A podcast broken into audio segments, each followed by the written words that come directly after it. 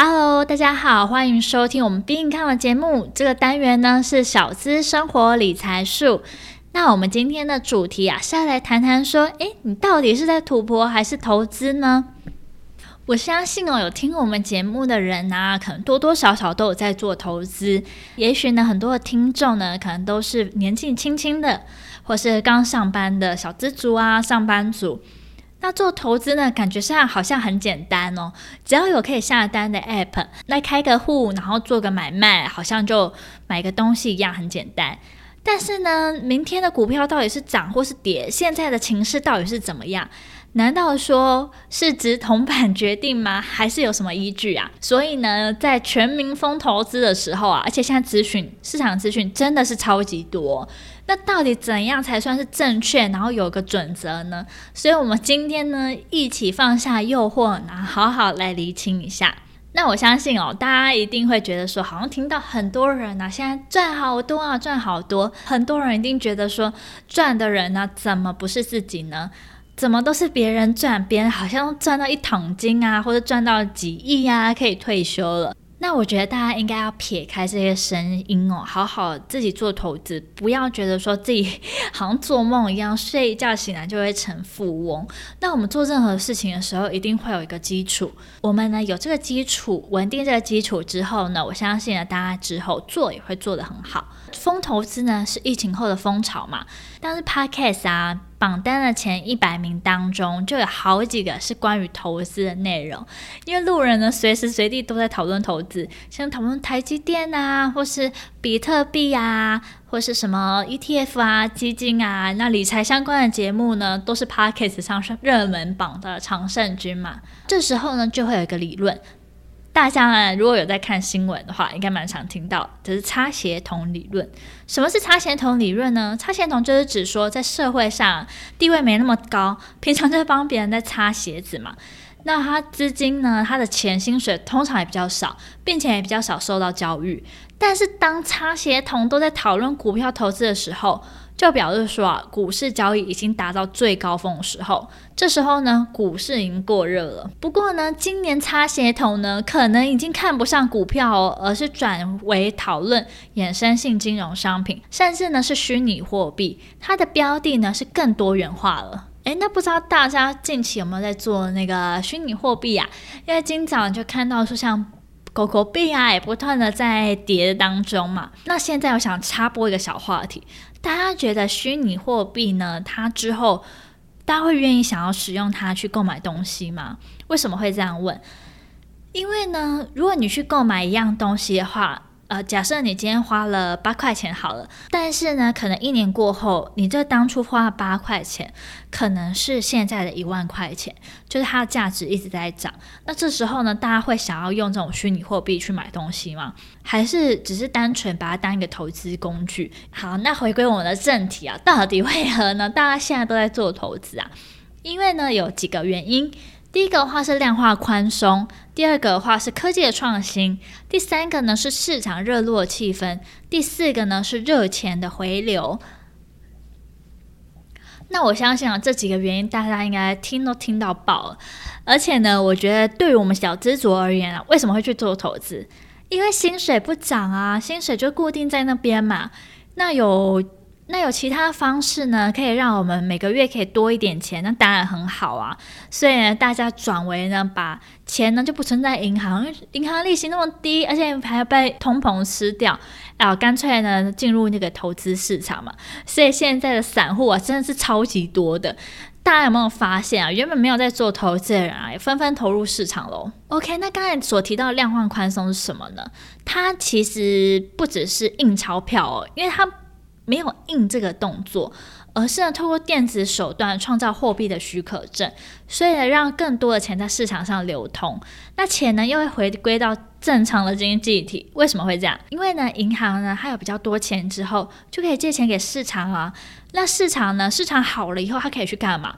买股票、买东西、买房子、投资啊，这些呢，整个市场就会活络起来了。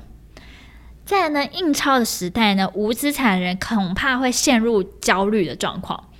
所以大家现在呢，你没有股票，你没有房子，没有资产人，是不是觉得有点焦虑啊？因为呢，都会觉得说啊，现在买个股票好像是一个翻身的好机会，但是身上就没钱。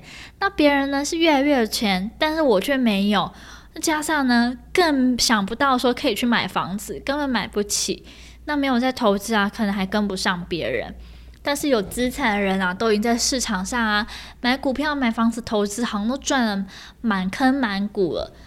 这时候，各位小资族，不知道你有没有陷入这样的焦虑哦？OK，那再来的话是科技方便，嗯，其实呢，就如同我前面讲到的嘛，只要你有开户，有那个 App，你谁都可以去投资。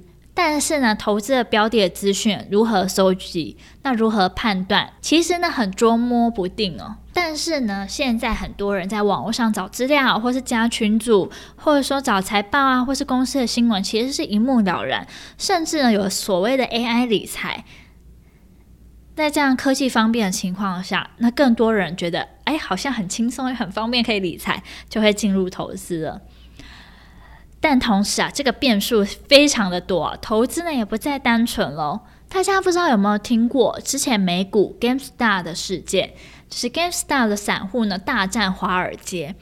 那是乡民的在论坛的一句话，就能集结众多散户，颠覆整个股市的状况。还有呢，就是赖群的投资诈骗，包括呢，我前几天看到新闻说，有看到不肖的分析师哦，他在群组里面报名牌，吸引散户买入，那贴那种假的那种对账单呐、让这些散户呢觉得说，哎，好像未来会赚，纷纷进场。其实呢是帮他呢做抬价的动作。那他呢从中套利大约是四千多万元哦，非常的多。他们都是会趁势呢自己做杀出，自己离场，然后让这些散户呢套在其中。大家都要想看看啊，哎，你在赖群里面，他干嘛免费告诉你这些资讯啊？到底对他有什么好处？其实呢，大家要知道一件事，就是免费的其实最贵。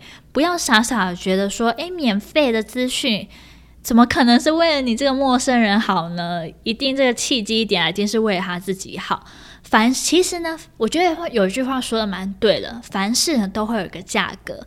所以真的不要再贪便宜这件事，你反而呢付出的会比原本该花的还要多。所以你看到这些诱人的投资选项或者他人的成功经历啊，都会吸引掏钱出来，反而越来越难把钱留在自己的口袋里，但是到头来可能还是一场空哦。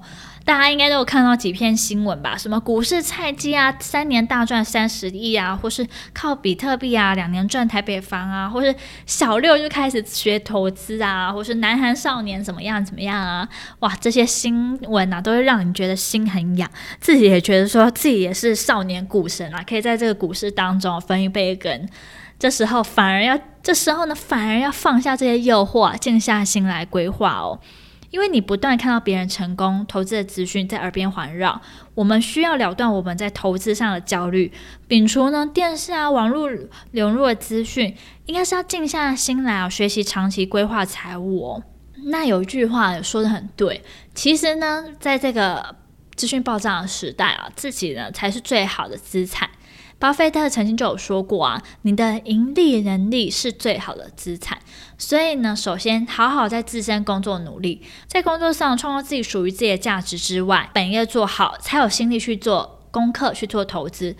不然，有些人在上班的时候呢，会去做投资、钻研投资、看线图啊，做买卖。那这些时间，如果有一天你被抓到的时候，或者说你在上班的时候做这些杂事，那影响到你工作的绩效，那你有可能被 fire 掉。你被 fire 掉的时候，你怎么还有钱做投资呢？所以啊，切记啊，务本末倒置哦，不要等着呢不属于自己的钱从天而降出来。所以你最后呢，再次强调。不要跟风投资，不然呢，你有可能变成别人的垫脚石哦。OK，那我们今天的小资生活理财术呢，就到这边结束。大家有什么问题、想法或者想交流的话，欢迎到我们脸书专业以及 Instagram 跟我们做交流讨论喽。那我们今天的节目就到这边结束，我们下期节目见，拜拜。